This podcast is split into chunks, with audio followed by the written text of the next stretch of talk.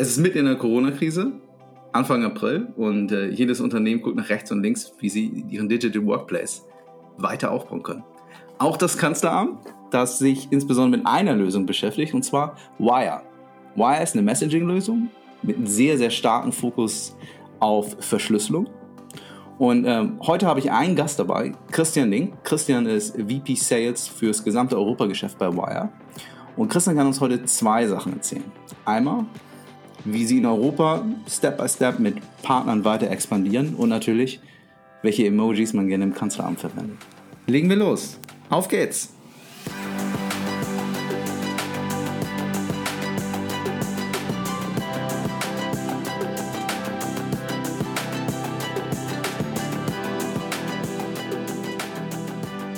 Moin Christian.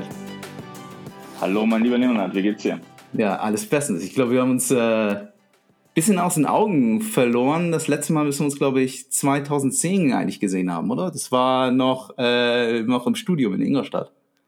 Das würde ja dann das sechste Semester bedeuten. Ich glaube, ich habe dich eher in dem ersten Semester gesehen, weil danach, die letzten äh, paar Semester, war ich von der Kopfleistung nicht mehr ganz auf der Höhe und wahrscheinlich eher im Biergarten.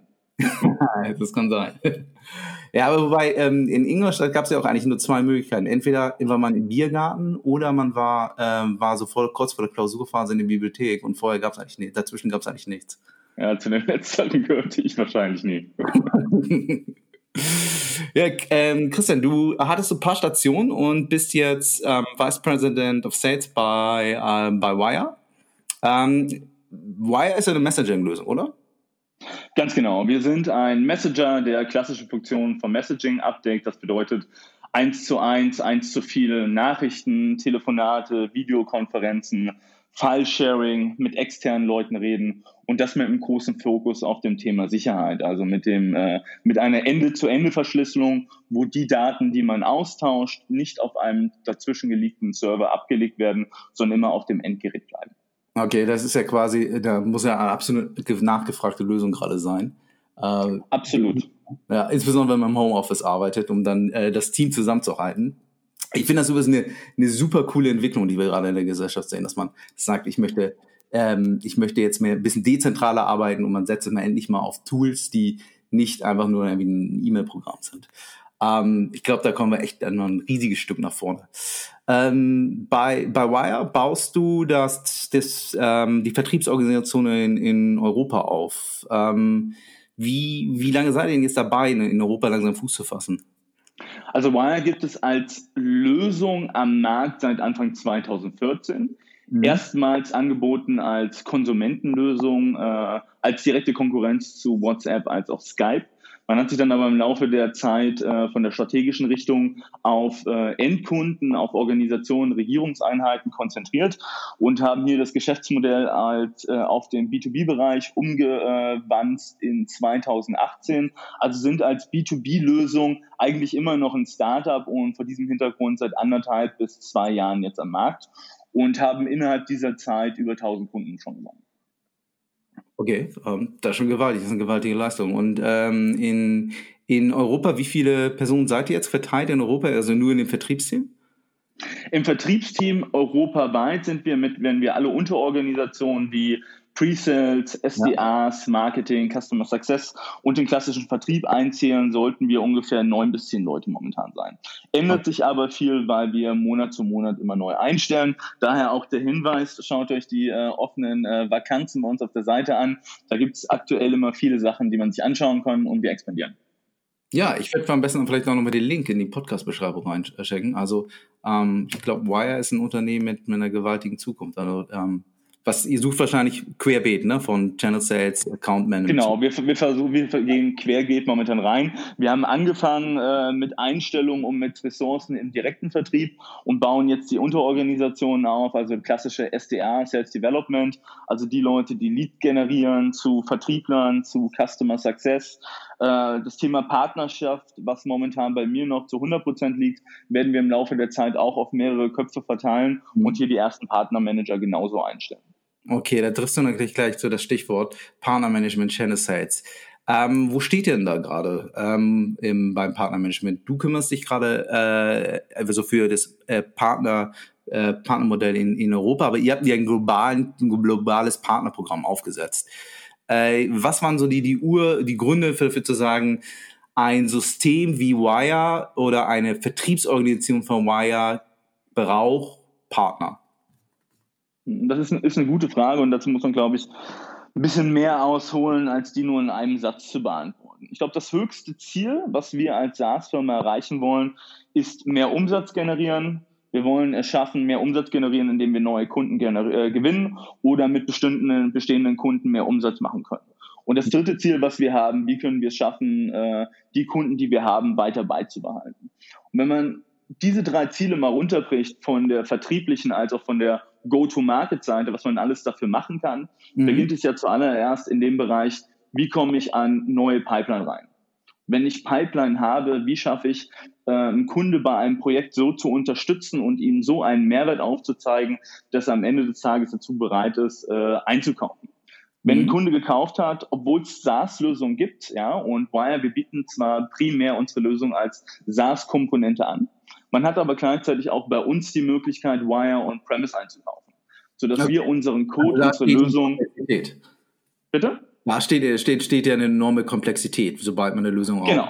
Und da ist eine enorme Komplexität dahinter, die der Kunde ja selber aufsetzen muss. Also nicht nur das reine Aufsetzen, sondern hier geht es ja auch darum, wie halte ich das in Stand, also komplette Maintenance, aber auch Security Patches, neue mhm. Updates, die draufgespielt werden, das Thema Onboarding, also ein riesengroßer Rattenschwanz, der dahinter steht, der von unserer Seite im SaaS als auch im On-Premise-Bereich vom äh, Customer, Success mit, äh, Customer Success mit abgedeckt wird.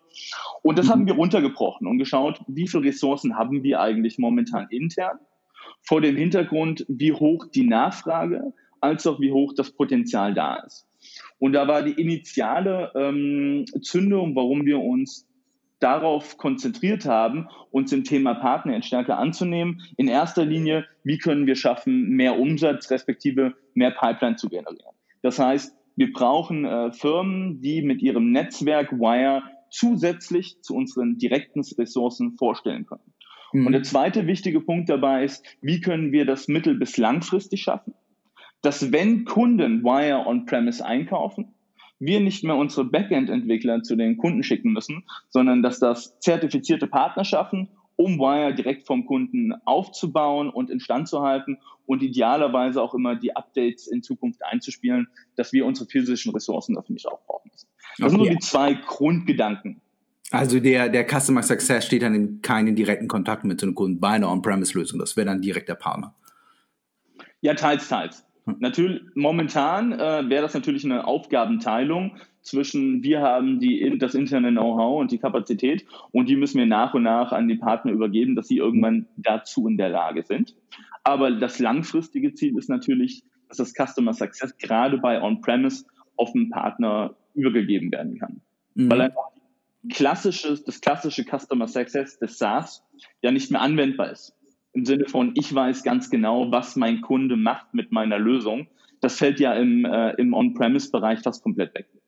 Ja, und umgekehrt. Also äh, gerade wenn du irgendwie eine, eine Cloud-Lösung betreibst, äh, macht gewinnt die Relevanz vom Partner nimmt erheblich ab. Es sei denn, du hast, du hast irgendwelche Leistungen, die du da drumherum bauen kannst, aber genau. klassische Integration ähm, da ist, glaube ich, das Customer Success der bessere Ansprechpartner für den Kunden. Ähm, genau. Aber wir sprechen jetzt ja schon gerade darüber, dass es so Überschneidung gibt. Ähm, ihr habt also Partner, ihr habt Customer Success, dann habt ihr natürlich bei einer, bei einer On-Premise-Situation, dass der Partner eher im, im Vorfeld äh, steht, ähm, muss aber nicht stehen und es ist eine sukzessive ähm, ähm, Übertragung von, von Wissen aus Wire zu den Partnern. Und dann sehen wir das natürlich einfach auch nochmal mal auch mal bei der Generierung von Leads und, äh, und letztendlich beim, beim Closen von Deals.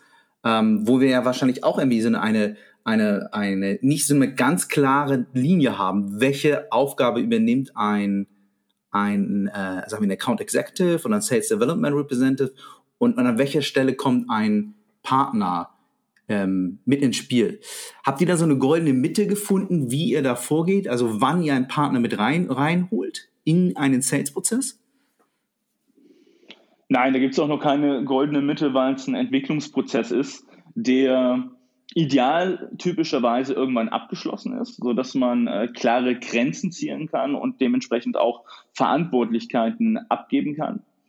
Mhm. Allerdings, um da hinzukommen, ist erstmal viel Aufbauarbeit notwendig und wahrscheinlich wird man selbst in zehn Jahren es nicht schaffen, dass man jeden einzelnen Prozessschritt komplett an eine einzelne äh, Ressource oder einen direkten Kanal abgeben kann.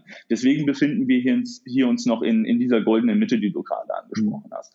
Wir sind, wir sind gerade dabei, wir haben, äh, wir haben Partner in Deutschland. Ich bin gerade dabei, mit äh, einem interessanten Partner aus der UK zu sprechen. Ähm, geht es hauptsächlich erstmal darum, wie kann man das schaffen, einen verlängerten Vertriebsarm aufzubauen, indem das Wissen, was wir vertrieblich und technisch haben, an die jeweiligen Partnervertriebler oder die Partnertechniker abgegeben wird mhm. und die dann auf ihre Kundenbasis zugehen mit, den jeweiligen, mit der jeweiligen Mehrwertsansprache um äh, Kontakte und Opportunities zu generieren. Und wenn mhm. diese dann da sind, ist es natürlich auch für den Partnervertriebler das erste Mal. Und gerade in so einem Zusammenhang wird ein Partnervertrieb es noch nicht schaffen, so ein Projekt erstmalig alleine durchzuführen. Ja. Das heißt, da sind natürlich die, die Kompetenz wird von uns weiter eingefragt und die stellen wir auch zur Verfügung. Wir haben zum Beispiel nächste Woche bei ähm, bei einem großen, äh, bei einer großen deutschen äh, Exekutions, äh, exekutive Organisation ein gemeinsames Meeting mit einem Partner aufgemacht, weil er von der technischen Seite noch gar nicht so fit da drinnen sein könnte, als dass er so einen Termin alleine durchführen könnte. Mhm. Okay, ähm, ich, muss, ich muss noch mal ein bisschen, ein bisschen noch mal nachfragen. Ähm, kannst du das so ein bisschen mal so bildhaft beschreiben? Ihr habt natürlich in, in, in jeder Form irgendwie eine, eine Marketingorganisation, die Leads generiert. Da macht ihr wahrscheinlich ja. keine anderen äh, Ansätze wie wie andere SaaS-Unternehmen. Irgendwelche White Papers zu veröffentlichen, äh, Landing Pages, darüber Kontakte zu generieren, die nachzuhaken, nachzufragen. Dann übernimmt das ein Account Executive. Sobald sich ein Deal daraus ergibt ein Projekt ausgibt.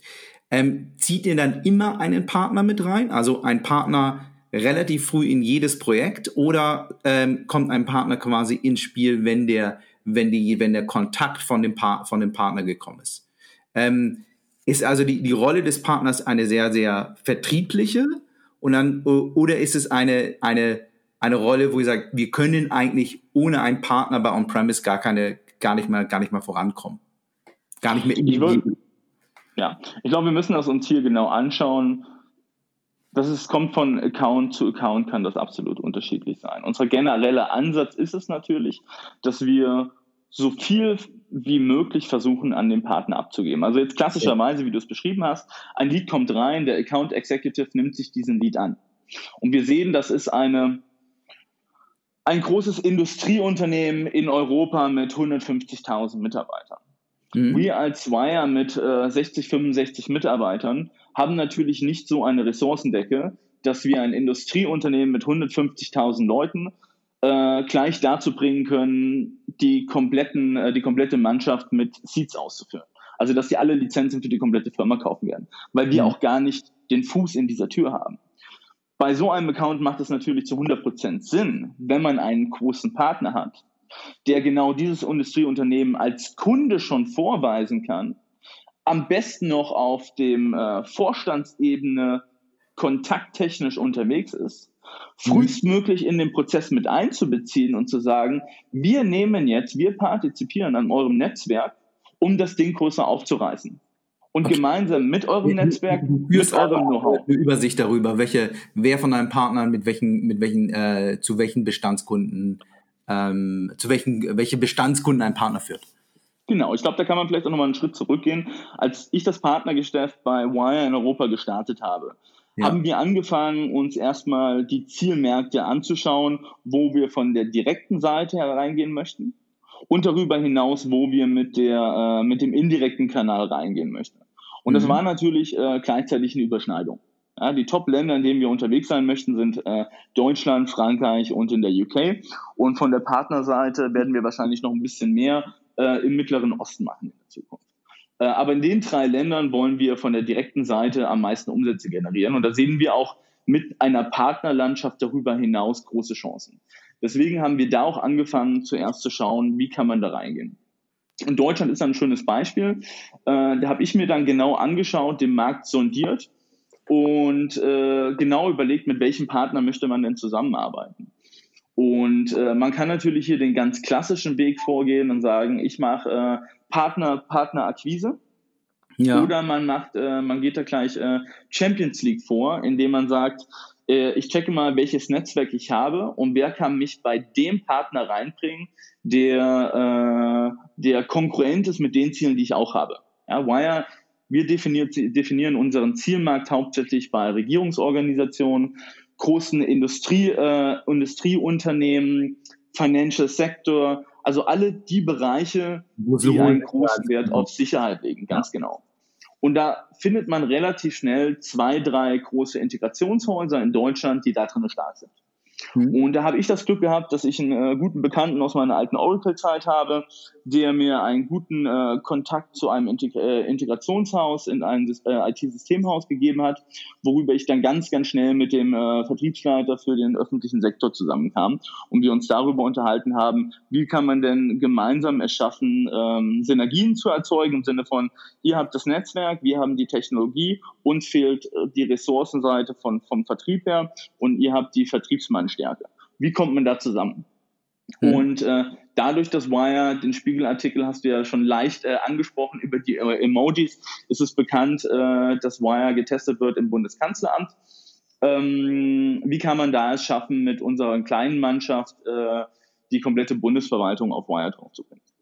Mhm. Und vor dem Hintergrund haben wir uns ausgesucht, welcher Partner da am meisten Sinn macht. Natürlich immer ein perfekter Ansatz, wenn man bereits Kontakte hat, über die man schnell, gerade wenn man in einen neuen Markt kommt, ähm, ähm, Partner aufbauen kann.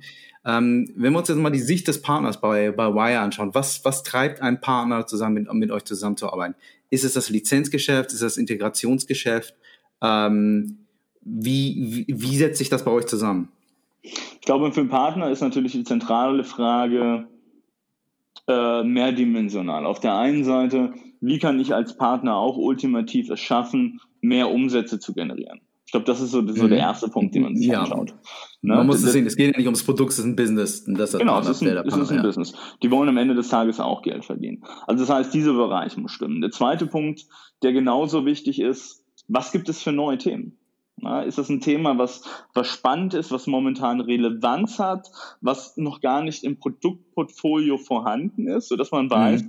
mit diesem Thema tritt man Türen ein und man steht auch nicht in einer Konkurrenzsituation zu anderen Port, äh, Portfolioprodukten, die man, die man es schon aufweist. Und ich glaube, der, der dritte Punkt ist man dazu technisch als auch vertrieblich in der Lage, das umzusetzen. Und das sind mhm. so, die, so, die, so die drei wichtigen Ausgangsfragen, die man, die man sich hier stellen muss. Ja, hast, das, wenn, hast, du da so ein Gefühl für, was so die Integrationsteil, also die, die Leistung, die ein, die ein Partner bringt im Verhältnis zu den Lizenzen äh, abwerft? Bei Wire ja? ist noch nicht einschätzbar, dafür habe ich nicht genug äh, Referenzwerte. Okay. Ich glaube, in der Zukunft kann das schon so ein 60-40-Ding werden, dass Integrations- okay. und Instandhaltung 60 Prozent ausmachen wird und inklusive der Hardware, die man natürlich dahin stellt, dass das Aufsetzen, die Betreuung davon, das kann schon 60 Prozent des kompletten Umsatzes ausmachen. Kommt aber echt ja. drauf an und da haben wir noch keine Referenzwerte, so lange machen wir es ja noch gar nicht. Das ist das ist so ganz spannend, was du sagst, weil ich, ich komme ursprünglich aus dem, aus dem Partnersystem, wo es eine relativ viel konkurrierende und Lösung gab, also sehr heterogener Markt rund um Intranetlösungen. Ähm, wenn wir über Wire reden, ist es tatsächlich so, ihr seid auch, ihr seid weitgehend in diesem Sektor, in dem ihr euch bewegt und mit der, mit der Lösung ein komplett neues Produkt, also mit auch komplett neuem Feature Set. Genau, das kann man, das kann man so sagen. Ist natürlich, wenn man sich die reinen Features anschaut des Messaging beziehungsweise des Kollaborationsmarktes, könnte man schon sagen, dass das eher ein, äh, ein, das, äh, ein ganz das normales. Das ist ja nicht neu. Ja. Ne? Das, das ist nicht neu. Aber die Kombination mit dem Thema Sicherheit, Ende-zu-Ende-Verschlüsselung, wir mhm. sind noch Open Source, wir werden von externen Auditoren geprüft. Also das, was wir sagen, was wir machen von der Sicherheitskomponente, das wird uns auch immer attestiert nach außen im mhm. Zusammenhang mhm. mit äh, Kollaborationsfeaturen ist einmalig. Und daher ist das natürlich ein spannendes Thema, was den zweiten Punkt anspricht, warum Partner sich dafür interessieren. Weil viele Partner, gerade sind die ganz großen Systemhäuser, Ähm, die sind natürlich dann auch alle irgendwie Microsoft-Partner, verkaufen Microsoft Teams, was eine stabile und gute Lösung ist. Sobald es aber um den Sicherheitsaspekt geht und äh, Kunden nicht wollen, dass die interne oder sogar die externe Ko äh, äh, äh, Kollaboration mit Kunden, mit Partnern über mhm. einen Server laufen soll, dann hört es dann auch schon wieder ganz schnell auf und da, da, da will man neue Themen natürlich bedienen. Und deswegen ist Wire vor dem Hintergrund super spannend für Partner. Ist, ist da ein Partner für euch auch gerade in dieser Pre-Sales Consultant Phase ganz spannend? Also wenn es nicht nur darüber geht, wie nutzen wir später Wire, sondern ist Wire die richtige Lösung im Vergleich, sagen wir, zu einem äh, off reinen hundertprozentigen Office 365 Ansatz? Ähm, also diese, dass, dass man weniger, also dass der Partner unterstützt eher in der Szenario-Beratung und weniger, okay, ich helfe dir, wie du diese Lösung ein einbaust. Spielt das für euch eine Rolle? Oder ist es immer direkt eine Entscheidung, okay, wir, wir, wir, wir müssen uns äh, auf, äh, wir wollen Wire, wir, äh, wenn wir, äh, wir wollen Wire einsetzen und dafür brauchen wir diese Integrationsleistung? Ich glaube, das ist erstmal eher eine Philosophiefrage, die am Anfang gestellt werden muss. Als Kunde, wir schaffen nicht unsere Kunden von der technischen Seite zu überzeugen, wenn man sagt, hey, guck mal, wie geil ist unsere Ende-zu-Ende-Verschlüsselung. Mhm. Genauso wie man sich ja als Kunde, wenn man ein Auto kauft, nicht dafür entscheidet, will ich jetzt einen Tesla fahren oder möchte ich einen Porsche Diesel fahren. Hinter der Entscheidung zwischen beiden Vehikeln steht ja eine philosophische Frage. Na, möchte ich äh, nachhaltig äh, der Umwelt was Gutes tun und keine fossile Brennstoffe mehr in die, in die Luft rein, reinballern, dann werde ich keinen Porsche Diesel, Diesel äh, werde ich mich dafür entscheiden. Beide bringen mhm. mich von A nach B, beide fahren auch schnell, aber der Nachhaltigkeitsgedanke für eine Elektromobilität äh, ist beim Porsche Diesel nicht vorhanden. Diese Grundfrage Frage existiert bei uns auch. Wenn das Thema Sicherheit eine Rolle spielt bei Kunden und höchste Priorität ist, dann kommt erst im nächsten Schluss die technische Machbarkeit. Inwiefern ist es bei uns integrierbar und umsetzbar? Hm, okay, verstehe. Ähm, lass uns mal so nochmal so einen Blick drauf werfen, wie, wie ähm, der Kunde hat sich für, für eure Lösung entschieden, Partner ist mit an Bord.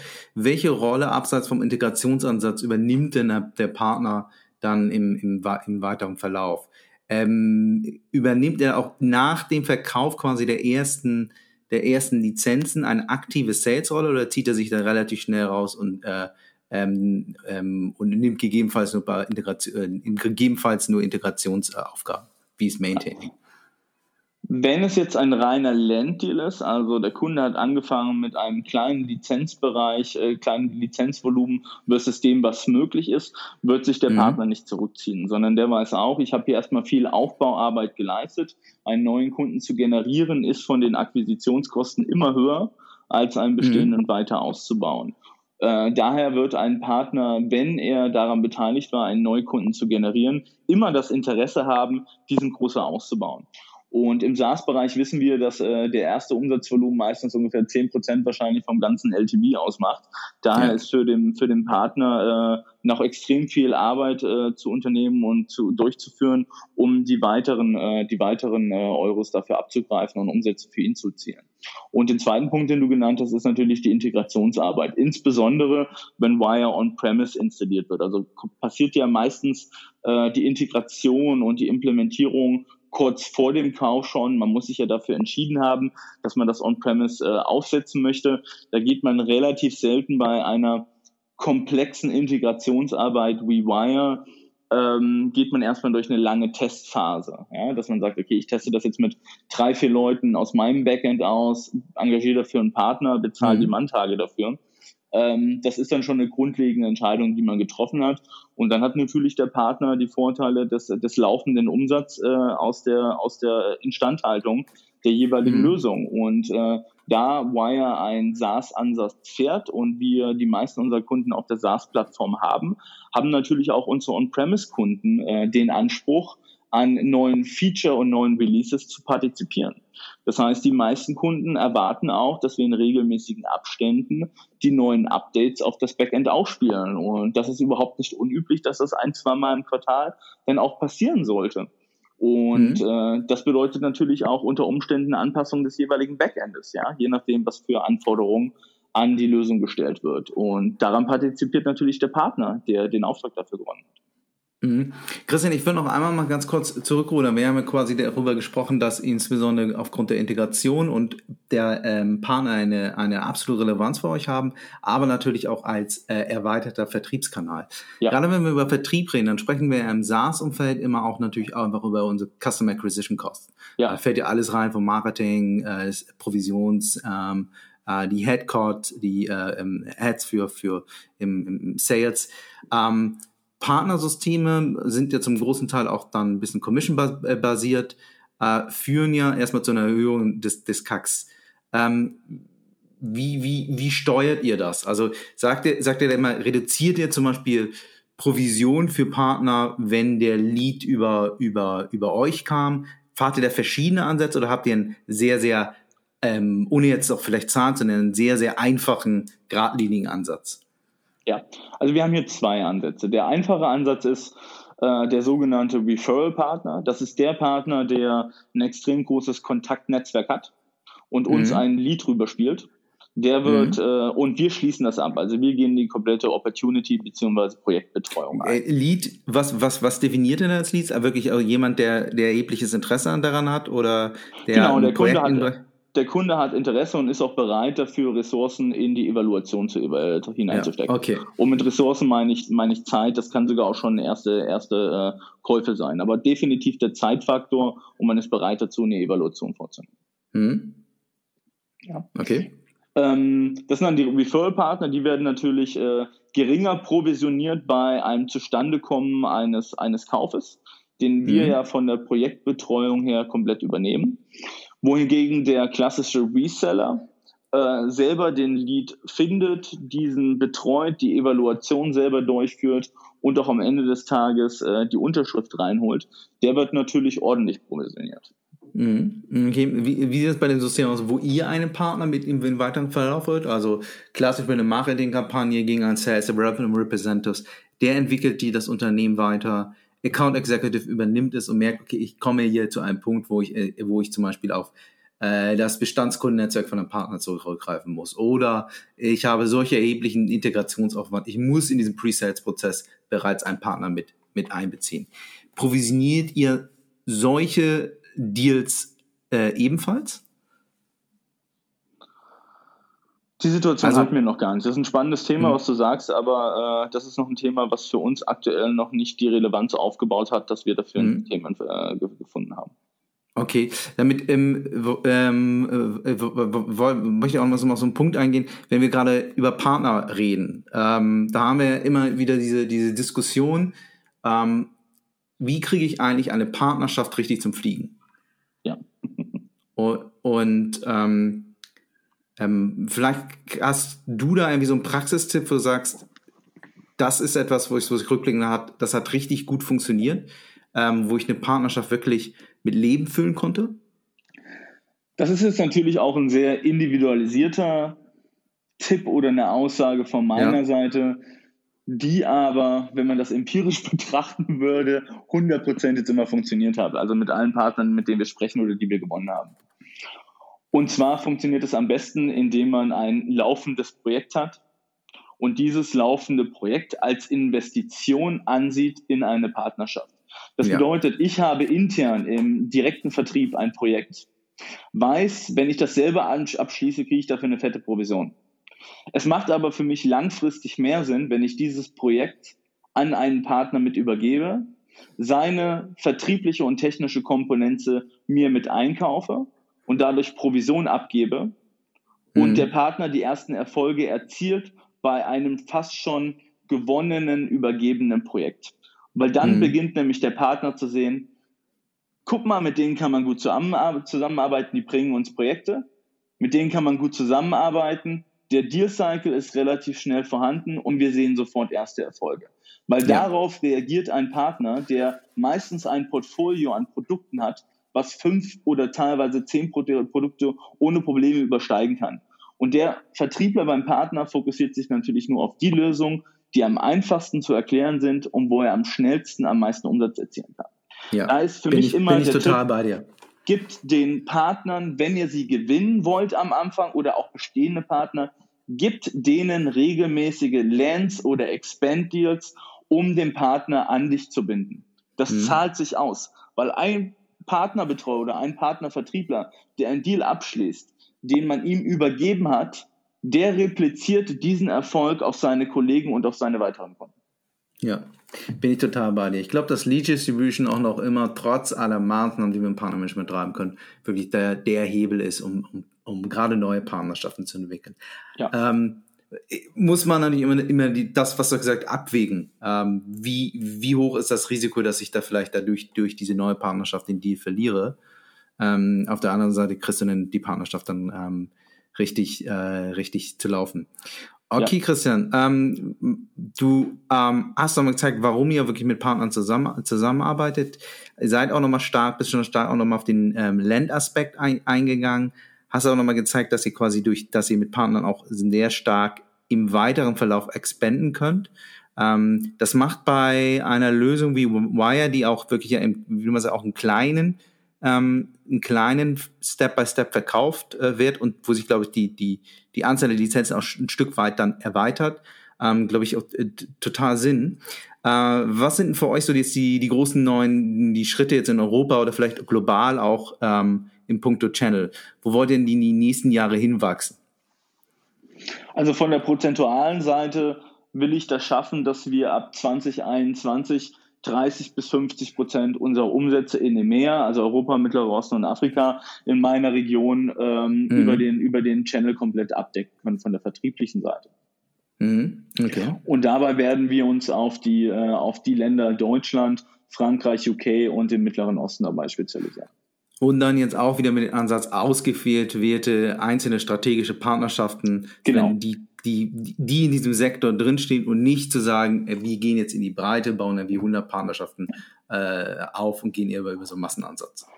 Definitiv. Ich glaube, das ist so die Gefahr, die, in die man ganz schnell hineinlaufen kann. Wire ist auch mhm. in dieser Glückssituation aufgrund von Covid und aufgrund des Alleinstellungsmerkmales, dass wir mhm. extrem viele Anfragen bekommen. Ich habe bestimmt in den letzten ähm, acht Monaten, seit ich bei Wire angefangen habe, 150 Partnerschaftsanfragen bekommen. Durch ganz Europa verteilt. Also wirklich okay, ungelogen pro Woche vier bis fünf. Mhm. Das sind aber meistens viele kleine Firmen, Einzelunternehmen mit dabei. Und anstatt dass man sagt, mit unserer kleinen Mannschaft schießen wir in den Baum rein und schauen mal, was zurückkommt, fokussieren wir uns wesentlich lieber auf eins, eine, maximal zwei strategische Partnerschaften mhm. in unseren Kernmärkten für die nächsten ein, zwei Jahre um überhaupt erstmal Best Practice aufzubauen. Und wenn wir das dann geschafft haben, dann können wir uns da weiter mit auseinandersetzen, inwiefern wir in die Breite gehen wollen. Aber zuerst mhm. eine ganz, ganz klare Fokussierung auf Kernpartnerschaften, wo wir auch Ressourcen reinstecken. Okay, das macht durchaus Sinn. Dass man gerade auch, wenn ihr dann mehr Personen aus Partnermanagement setzt, ähm, die Demand Generation ansetzt und so noch aufbaut, ähm, aber erstmal äh, beeindruckend, was ihr, was ihr geschafft habt. Ähm, und äh, ähm, ich glaube, äh, Wire ist da jetzt gerade durch diese Veränderung, die wir in der Gesellschaft gesehen, äh, sehen. Und das zeigt ja auch, zeigt, du hast es ja nochmal eben wieder gespiegelt, jetzt durch die Anzahl der, der, ähm, der Anfragen zu Partnerschaften, die er, äh, die er halt richtig gut für die Zukunft auf, aufgestellt. Ähm, ja, ich danke dir in jedem Fall, dass du heute an diesem Podcast teilgenommen hast. Ich glaube, es war super spannend zu sehen, wie ihr ähm, ähm, noch mit einem jungen Team, du bist jetzt acht Monaten jetzt ja bei, bei Wire, aber Step by Step hier in Europa Fuß, Fuß fasst. Und ja, vielen Dank, dass du, dass du dabei warst. Leonard, ich danke dir für die sehr entspannte Zeit und freue mich irgendwann mal in Berlin zu sehen, dass wir das beim Bier weiter fortführen können. Das, das, das werden wir, das werden wir. Ähm, genau, und äh, ich hoffe, für dich war das auch eine spannende Podcast-Folge, weil die zweite ja in dieser Reihe. Heute haben wir erfahren, wie es Wire mit einem Land and Expand Ansatz macht und in der dritten Folge werden wir auf die andere Seite vom Teich gucken, zu insbesondere amerikanischen IT-Unternehmen. Mein Gast wird Roland Stritt sein. Roland hat für Palo Networks, Rubrik und für jetzt Sentinel One jeweils den Channel in Europa aufgebaut.